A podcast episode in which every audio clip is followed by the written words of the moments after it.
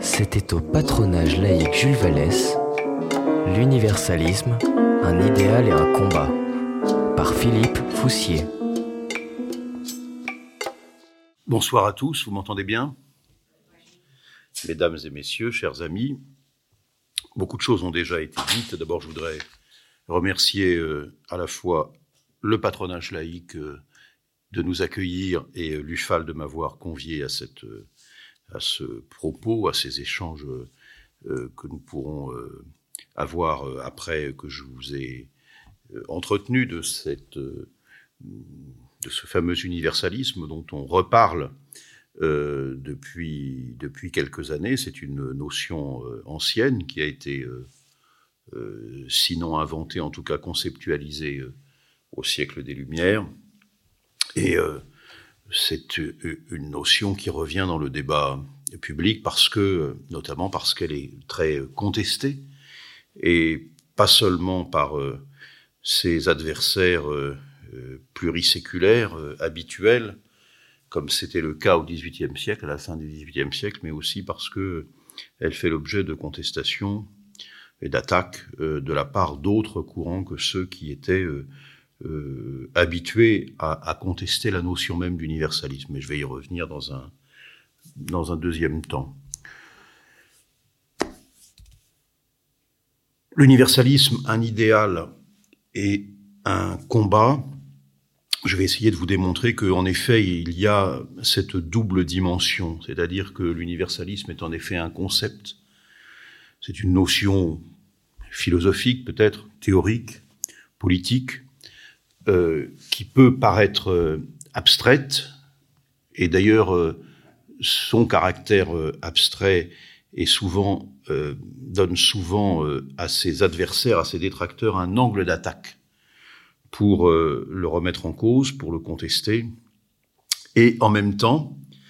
cette euh, théorie, euh, cette idée, ce concept s'incarne pratiquement dans la réalité. Ce, que je vais essayer de vous démontrer, c'est qu'il y a une articulation très forte entre cette dimension abstraite du concept et ses applications pratiques et que la raison pour laquelle cette conférence s'intitule un idéal et un combat, c'est que il y a à la fois, selon moi, la nécessité de travailler à cet idéal sur le moyen ou sur le long terme, d'en faire une sorte euh, d'utopie en quelque sorte, euh, et en même temps euh, d'assurer la promotion des principes qui en découlent de manière permanente au quotidien dans un, un, certain nombre de d'incarnation de la vie euh, euh, sociale que nous partageons ensemble à la fois euh, dans un dans un pays, dans une nation, sur un continent et plus généralement à l'échelle de la planète, puisque c'est un concept qui s'adresse à l'ensemble du genre humain. Et en effet, l'introduction nous a permis de souligner cette idée extrêmement importante, probablement l'une des plus importantes pour définir l'universalisme, c'est que l'universalisme, il postule l'unité du genre humain. Et euh, ça peut nous paraître, ça peut vous paraître quelque chose de, euh, de banal, ça peut apparaître comme un truisme de dire ceci, mais euh, si c'est une notion qui est largement partagée par un certain nombre de gens qui sont attachés à l'humanisme, eh bien, il y a pour autant un certain nombre de personnes, de courants idéologiques qui contestent l'idée qu'il y aurait une unité du genre humain. Et je vais vous renvoyer tout de suite à deux, euh, à deux hommes qui ont, à un siècle de distance à peu près, donné une théorie tout à fait inverse de cette notion, c'est euh, d'abord Montaigne qui disait, alors j'ai plus la phrase exacte euh, en mémoire, mais c'était euh, en substance, chaque homme renferme en lui la totalité de l'humaine condition. Et puis l'antithèse de, ce, de cette idée-là, elle est définie par Joseph de Maistre, euh, qui était un théoricien de la contre-révolution à la fin du XVIIIe siècle. Et euh, en 1796, il écrit, euh, et évidemment, c'est au moment où je recherche la phrase que je ne vais pas euh, la euh, retrouver, si je vais la retrouver parce que je l'ai notée ailleurs. Donc Joseph de Maistre écrit en 1796 Il n'y a point d'homme dans le monde. J'ai vu dans ma vie des Français, des Italiens, des Russes. Je sais même, grâce à Montesquieu, qu'on peut être persan. Mais quant à l'homme, je déclare ne l'avoir jamais rencontré de ma vie. S'il existe, c'est bien à mon insu. Et donc, vous voyez que, à travers cette, définition extrêmement courte, Joseph de Maistre euh, euh définit euh, l'idée que les hommes, les hommes au sens générique, sont non seulement le produit d'une histoire, mais sont enfermés, sont assignés dans leur histoire, dans leurs héritages, dans leurs origines.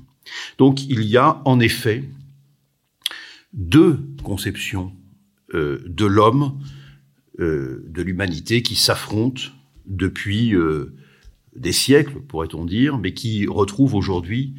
une intensité particulière parce que l'universalisme est aujourd'hui bousculé par ces passions identitaires, ces obsessions identitaires qui mettent en avant précisément un certain nombre de caractéristiques qui distinguent les êtres humains. Je, je vais y revenir. Donc, euh, je voudrais insister là-dessus. Je considère pour ma part qu'il y a deux manières de considérer l'humanité. Soit une façon universaliste, soit une façon essentialiste. Alors, il peut y avoir des nuances, bien sûr. Euh, ces deux approches peuvent être caractérisées par euh, euh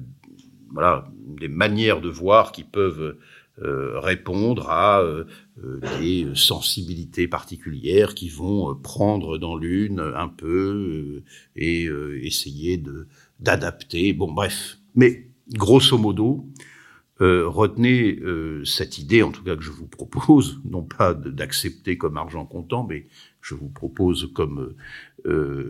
proposition de réflexion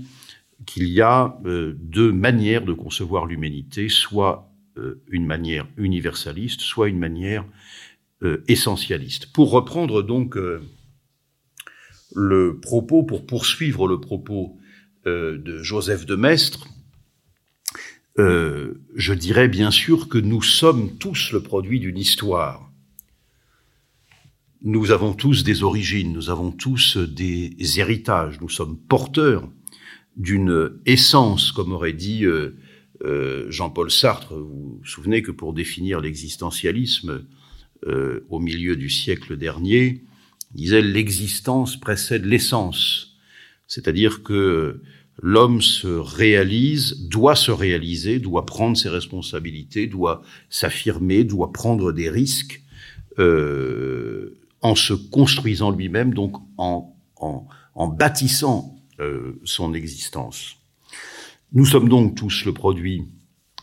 euh, d'une histoire, nous sommes un produit euh, d'une histoire génétique, sociale, culturelle, géographique, éventuellement religieuse, nous sommes nés quelque part, nous avons une nationalité, nous avons une couleur de peau, nous avons un capital génétique, nous avons, nous avons baigné dans tel ou tel environnement social, culturel, nous avons eu euh, des rencontres, nous avons eu euh, de la chance ou pas euh, au départ. Bref, nous sommes en effet ce produit-là. Mais, contrairement à la conception essentialiste de l'homme qui finalement se satisfait de cantonner l'histoire de l'humanité à cela, nous prétendons, nous autres universalistes, que nous ne sommes pas que cela. Nous sommes bien sûr cela, mais nous ne sommes pas que cela. Aujourd'hui, vous le savez, il y a beaucoup de débats, beaucoup de controverses autour de la notion de euh, communautarisme, qui est une déclinaison finalement de la lecture essentialiste euh, de l'humanité. Selon laquelle les hommes, les femmes, les hommes au sens générique, se regroupent à raison de leurs caractéristiques, caractéristiques de nationalité, caractéristiques éventuellement religieuses, ethniques, de couleur de peau. Chacun, d'ailleurs, peut se retrouver, peut se regrouper en fonction d'affinités qui ne sont pas d'ailleurs euh, liées uniquement euh, aux origines euh, qui nous caractérisent. On peut aussi se retrouver à raison d'affinités que nous partageons sur le plan de la sensibilité culturelle, de la sensibilité des préoccupations que nous pouvons avoir, d'engagement que nous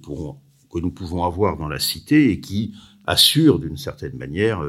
un brassage et qui ne réunissent pas que des personnes qui sont euh, qui ont des caractéristiques de naissance euh, identiques. Mais le concept d'universalisme nous invite à faire de nous autre chose que ce qui nous a été légué précisément par les hasards de l'histoire. Cette, euh, cette conception de, de l'homme euh, vient en, en résonance forte avec la manière dont le philosophe Emmanuel Kant définissait les lumières à la fin du XVIIIe siècle, vous savez, dans son, dans sa fameuse, dans son petit opuscule, qu'est-ce que les Lumières? Crois que c'était 1784. Et en substance, il disait, c'est pour l'homme sortir de l'état de minorité, acquérir les outils de sa propre autonomie pour devenir un majeur. Donc sortir de l'état de minorité, devenir majeur, c'est-à-dire s'affranchir de toute tutelle, qu'elle soit individuelle ou religieuse, dans tous les domaines. Et cela, euh, disait, ajoutait Kant, cela nécessite un effort, cela nécessite un travail euh, qui, est, qui était, selon lui, un devoir à accomplir euh, pour l'homme. Et donc, il y a dans cette idée que Kant développe l'idée d'une perfectibilité humaine, l'idée que l'homme n'est pas assigné à ce qui lui a été légué, n'est pas simplement chargé de reproduire ce que ses ancêtres lui ont euh, légué, ce que son environnement culturel lui a fourni, culturel, social, religieux, etc., etc., mais qu'il a le devoir, bien sûr en tenant compte, euh, s'il le souhaite d'ailleurs, euh, de ses héritages, mais il a le devoir de se construire indépendamment, voire contre,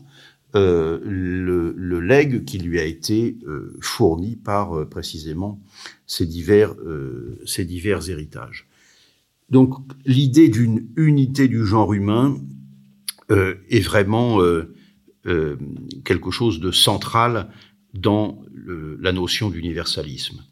la reconnaissance, parallèlement, des potentialités de chaque individu,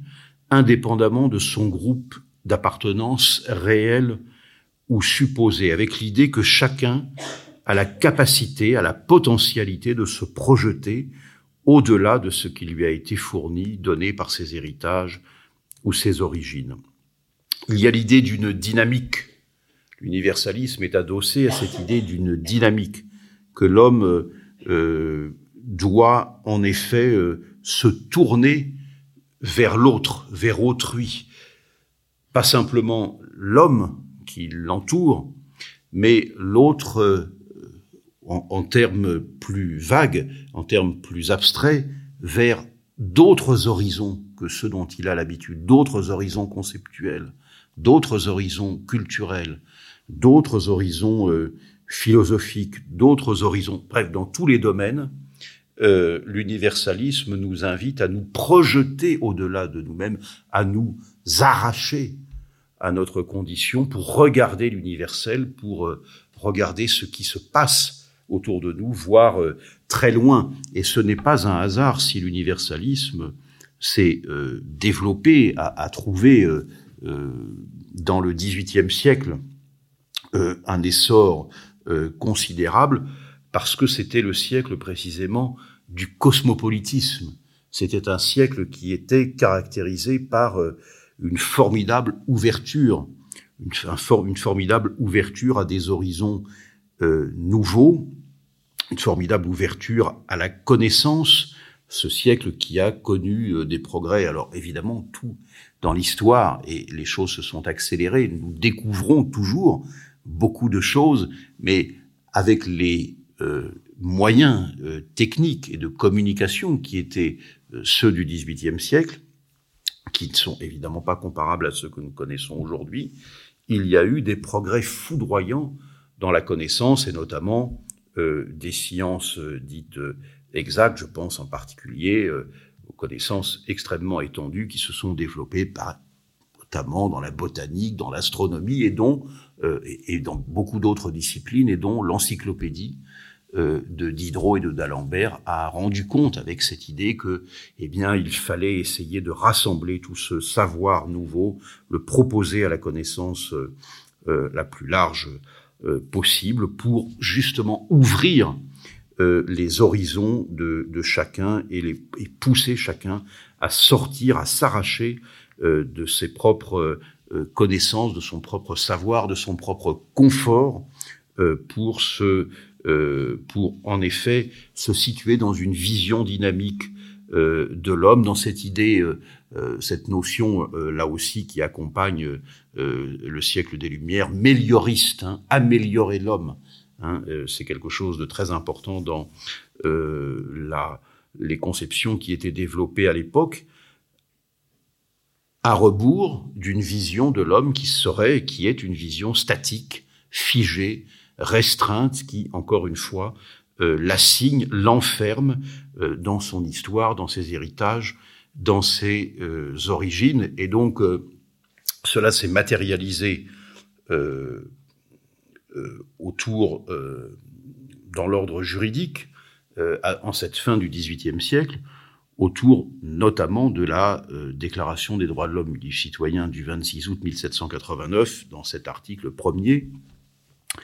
qui dit que tous les hommes naissent libres et égaux en droit et que les distinctions sociales ne peuvent être fondées que sur l'utilité commune.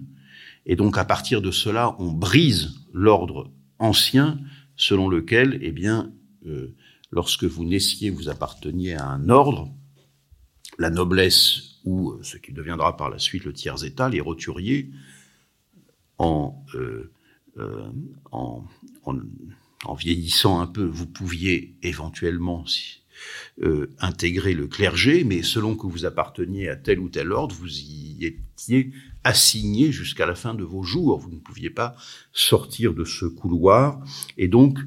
euh,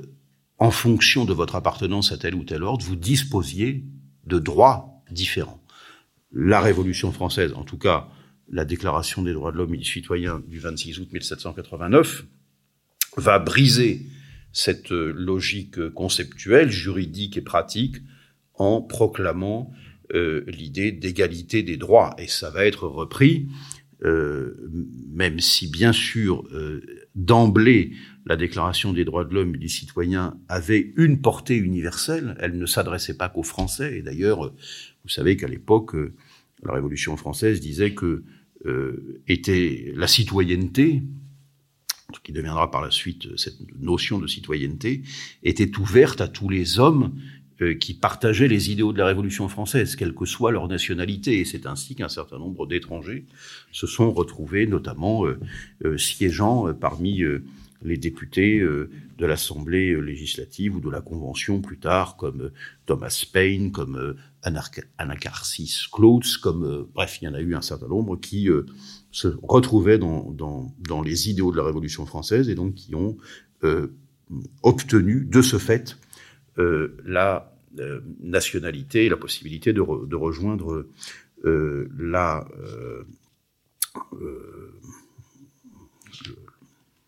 la, nation française.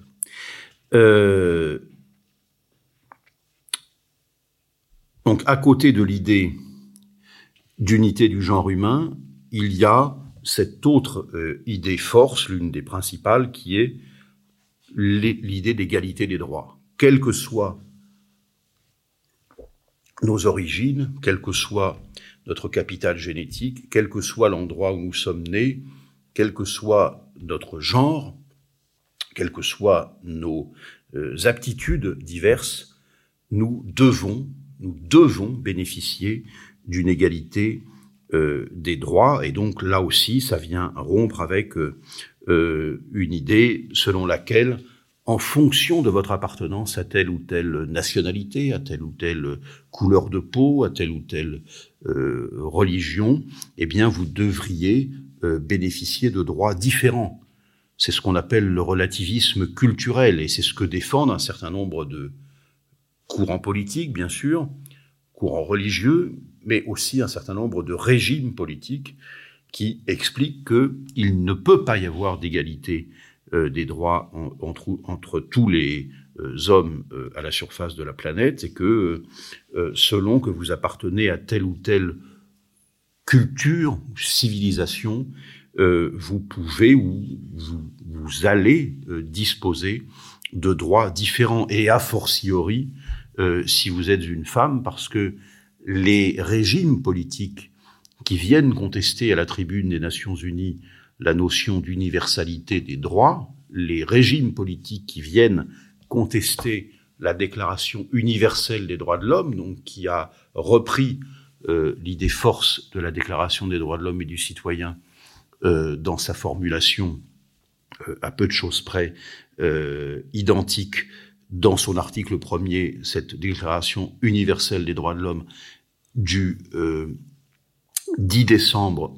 1948, euh, cette euh, déclaration universelle est contestée régulièrement par un certain nombre de régimes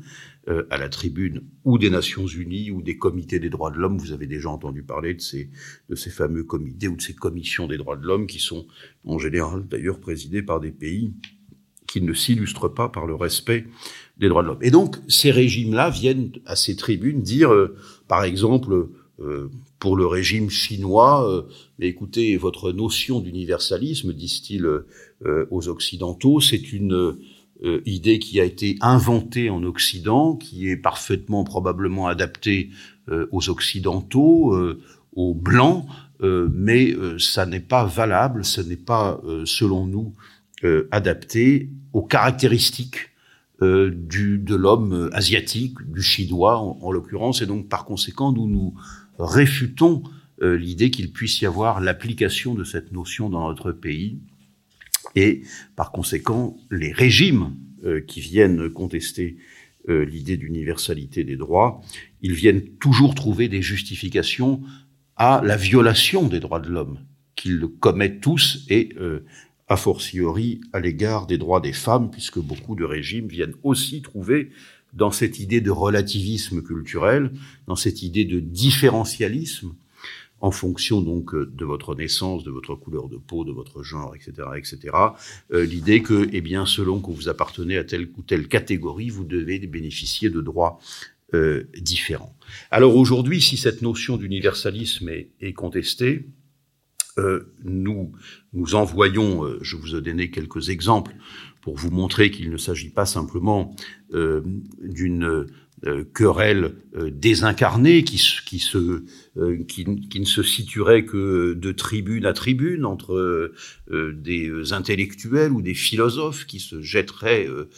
à la figure des notions abstraites, c'est que, en effet, cette contestation de l'universalisme a des applications euh, pratiques puisque euh, notamment euh, des pays viennent trouver des formes de justification à la manière dont ils violent les droits de l'homme parce que ils contestent l'idée qu'il pourrait, il devrait y avoir une égalité de traitement entre les hommes, quelle que soit encore une fois leur leur nationalité. Cette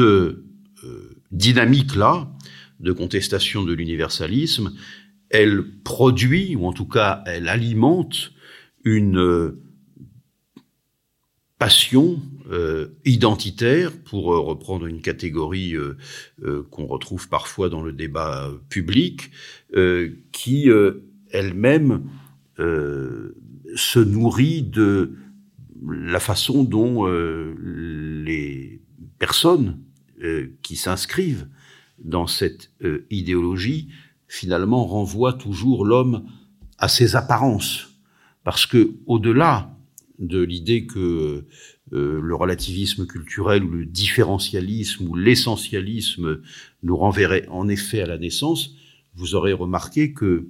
il n'est pas nécessaire pour euh, faire le tri entre des personnes selon leur naissance d'avoir identifié de manière très précise leur histoire. Il suffit simplement parfois de s'attacher à leur apparence, à leur apparence physique, aux, caractéristiques qu'ils renvoient ou à leur patronyme, ou à leur appartenance religieuse réelle ou, ou supposée pour dire que, eh bien, euh, dans cette quête identitaire, dans cette passion identitaire, eh bien, vous êtes euh, renvoyé finalement à, à, votre, à vos héritages, à vos origines. Et dans euh, l'idéal euh, universaliste, bien sûr, euh, il y a l'idée que nous sommes autre chose, nous sommes bien autre chose que ce que nos apparences disent de nous, et que nous pouvons partager un certain nombre de caractéristiques les uns les autres, mais que nous sommes autre chose qu'il y a à l'intérieur de nous euh, bien autre chose que euh, ce que nous donnons comme apparence. Je vous l'ai dit, nous sommes sortis donc euh, depuis deux siècles et demi d'une, en tout cas en France, d'une société d'ordre où nous étions déterminés à la naissance jusqu'à la mort par nos origines. Nous avons donc cassé cette logique assignatrice. Mais je vous donnais tout à l'heure l'exemple de la Chine il y a des modèles de société qui n'ont euh, non seulement pas cassé euh, cette idée, mais qui continuent à la euh, nourrir, à la, façonner, à l'alimenter. Et le cas probablement le plus, le plus abouti, hélas, dans ce domaine, c'est la société indienne, avec ses castes. Euh, la société indienne qui euh, euh, fait que vous appartenez à une caste de la naissance à la mort et que vous ne pouvez pas en changer et que parfois il peut y avoir des formes de souplesse dans la manière dont vous pouvez éventuellement fréquenter des hommes ou des femmes appartenant à une autre caste, mais je suis pas un grand spécialiste de la société indienne, mais ce que j'en sais, c'est que par exemple, se marier entre personnes qui n'appartiennent pas à la même caste, euh, c'est en général assez difficile, voire impossible. Donc vous voyez comment un contre-modèle d'assignation à la naissance, à l'appartenance, euh, et là pour le coup ce n'est pas une appartenance à, euh, à une nation ou à une couleur de peau, ou même à une religion, des convictions spirituelles, mais à l'intérieur même de cette catégorie-là, il peut y avoir des sous-catégories qui font que, en effet, vous ne pouvez pas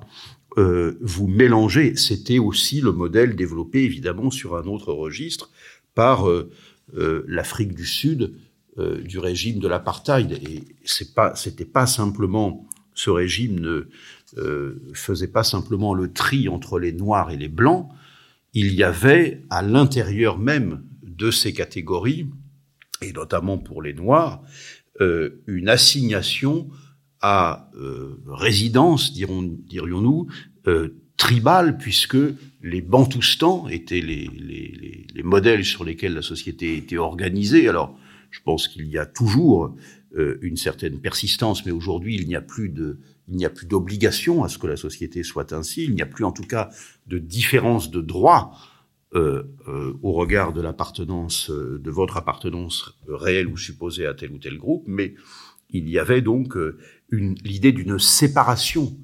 dans la vie, l'idée d'une séparation, une absence de mélange, une absence de brassage, une absence donc de, de, de qui vous qui vous permet pas de sortir de la de, de la condition qui vous a déterminé euh, à la naissance. Le paradoxe de cette quête identitaire euh, qui a pris naissance au siècle même des Lumières et dont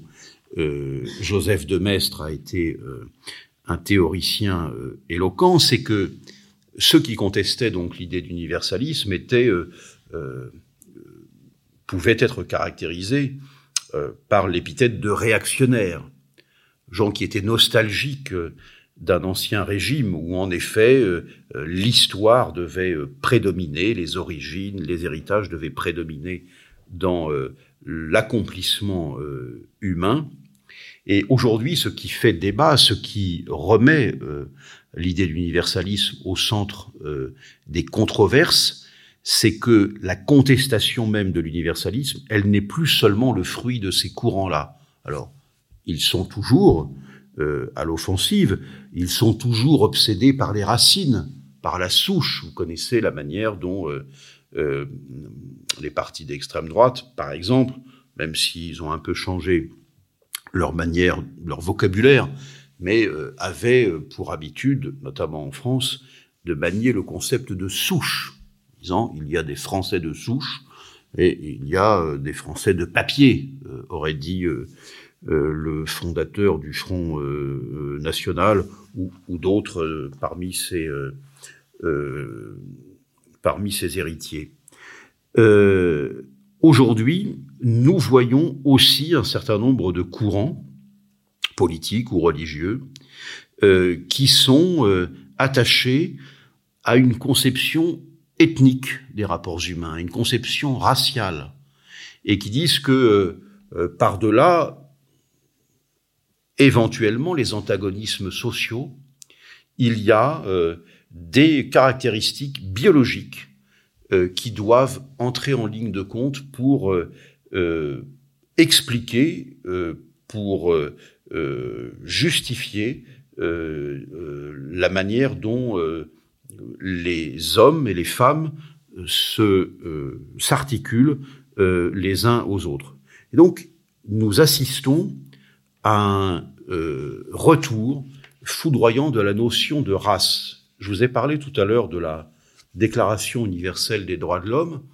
Si elle a été rédigée en 1948, ce n'est pas tout à fait un hasard parce que cette proclamation universaliste, elle est venue véritablement s'inscrire en, opposition radicale avec ce que le nazisme avait incarné sous une forme paroxystique, c'est-à-dire, euh, en effet, une lecture raciale des rapports humains, des races. Hein, L'obsession des races avec euh, l'idée, lorsque vous euh, euh, lorsque vous établissez qu'il y a des races dans le genre humain, assez souvent vous êtes amené à considérer que ces races ont des caractéristiques et que il y a des caractéristiques qui rendent telle ou telle race tout cas le nazisme le proclamait, inférieure et des races supérieures.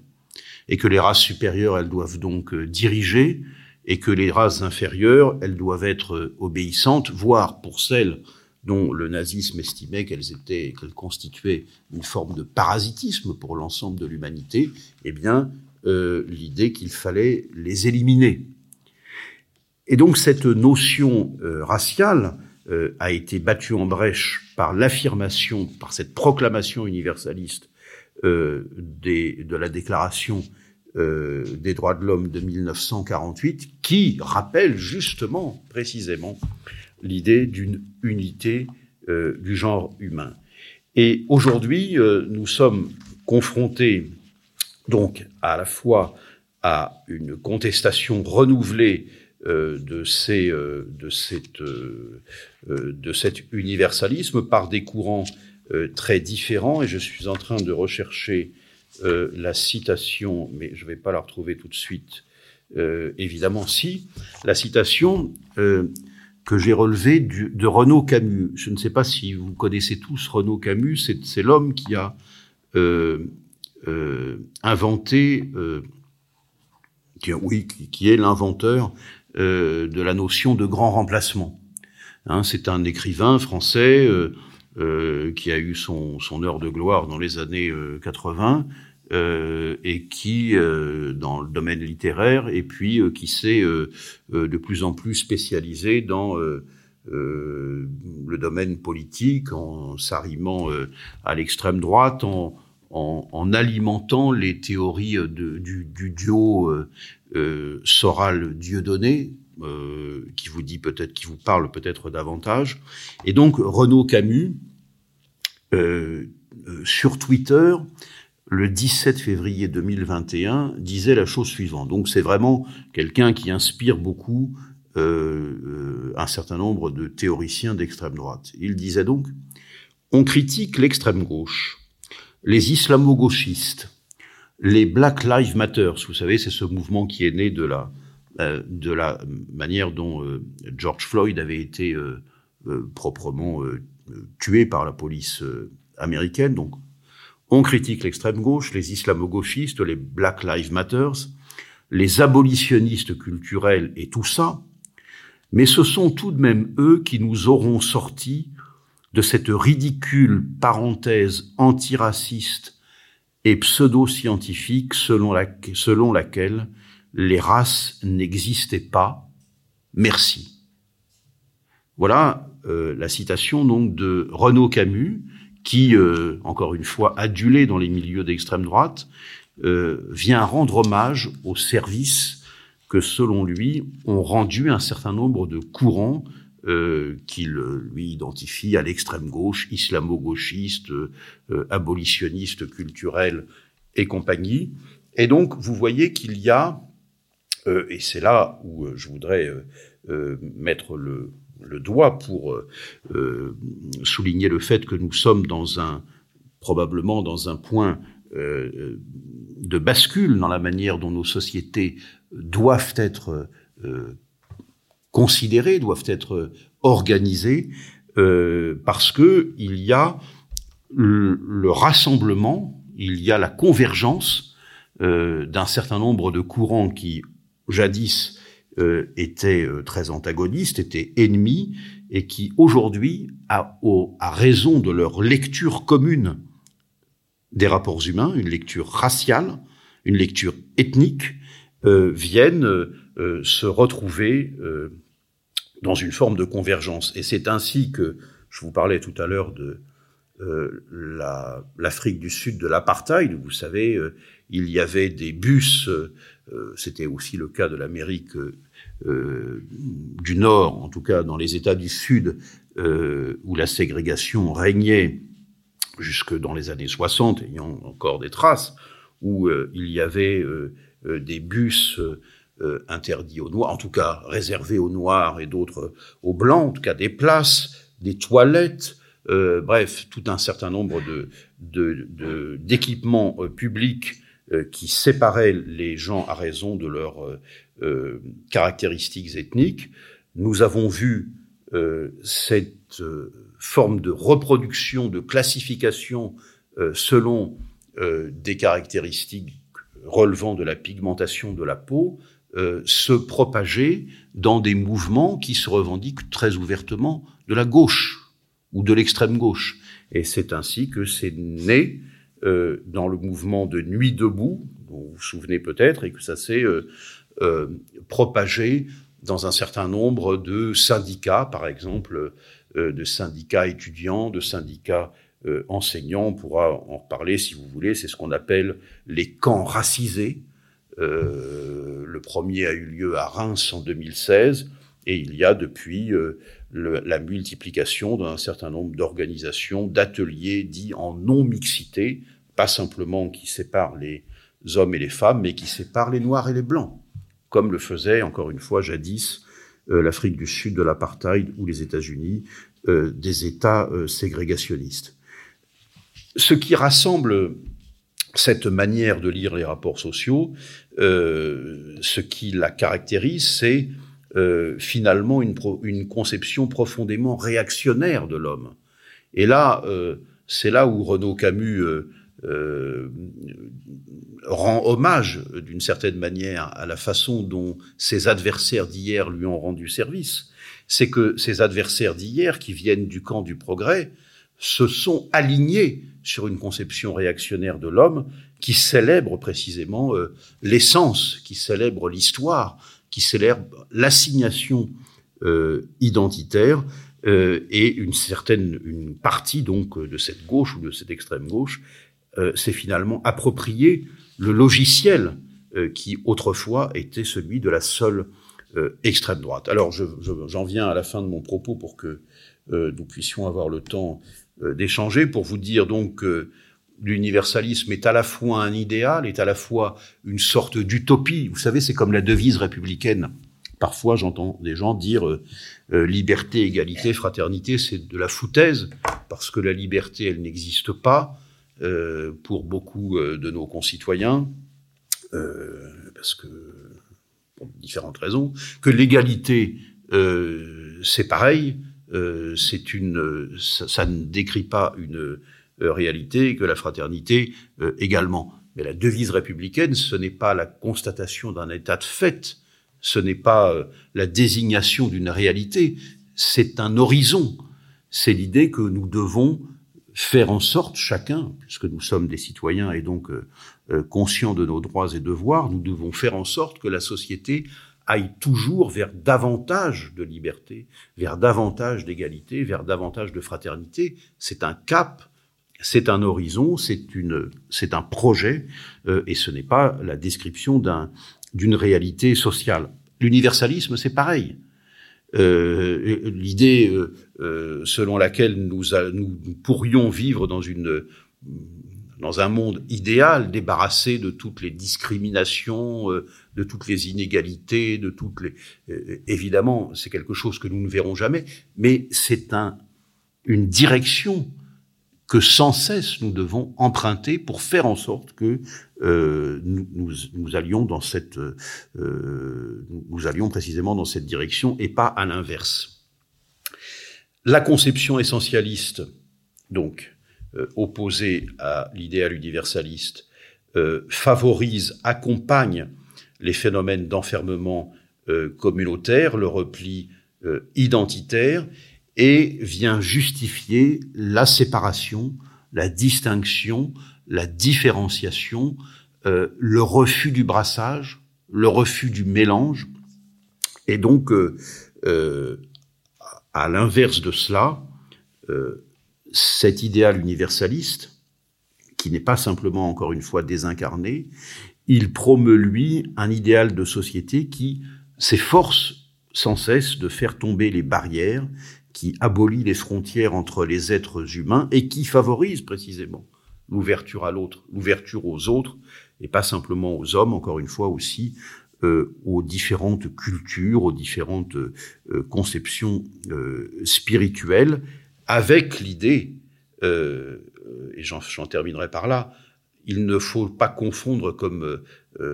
s'en servent parfois ses adversaires, l'idée d'universalisme avec l'idée d'uniformité. Ça n'a rien à voir. L'universalisme ne conduit pas ou n'oblige pas à l'uniformité. Au contraire, il est, il est l'idée que précisément parce que les hommes sont différents, parce que ils, ils sont le produit d'une histoire différente, précisément parce qu'ils sont différents, ils doivent bénéficier de droits égaux. Mais l'universalisme ne vise pas à les uniformiser, à les rendre tous identiques. C'est une euh, confusion euh, qui est euh, nourrie par les adversaires de l'universalisme pour discréditer cet universalisme avec l'idée que dans universalisme, il y aurait unité, unicité, et que donc il faudrait que tous les hommes soient conformes les uns aux autres. Au contraire, l'universalisme favorise, euh, comme je vous l'ai déjà dit euh, à plusieurs reprises, le brassage, le mélange, et donc, euh, bien sûr, favorise ce qui peut nous rassembler les uns les autres. Et ça sera pour le coup ma véritable conclusion. L'universalisme cherche à rassembler, à réunir les hommes lorsque, à rebours, les les idées, les idéologies euh, essentialistes ou relativistes ou différentialistes, elles cherchent sans cesse à diviser, à séparer, euh, à distinguer euh, les hommes selon, les hommes et les femmes bien sûr, selon leur appartenance réelle ou supposée. Aujourd'hui, ce socle universaliste, humaniste, bâti au XVIIIe siècle,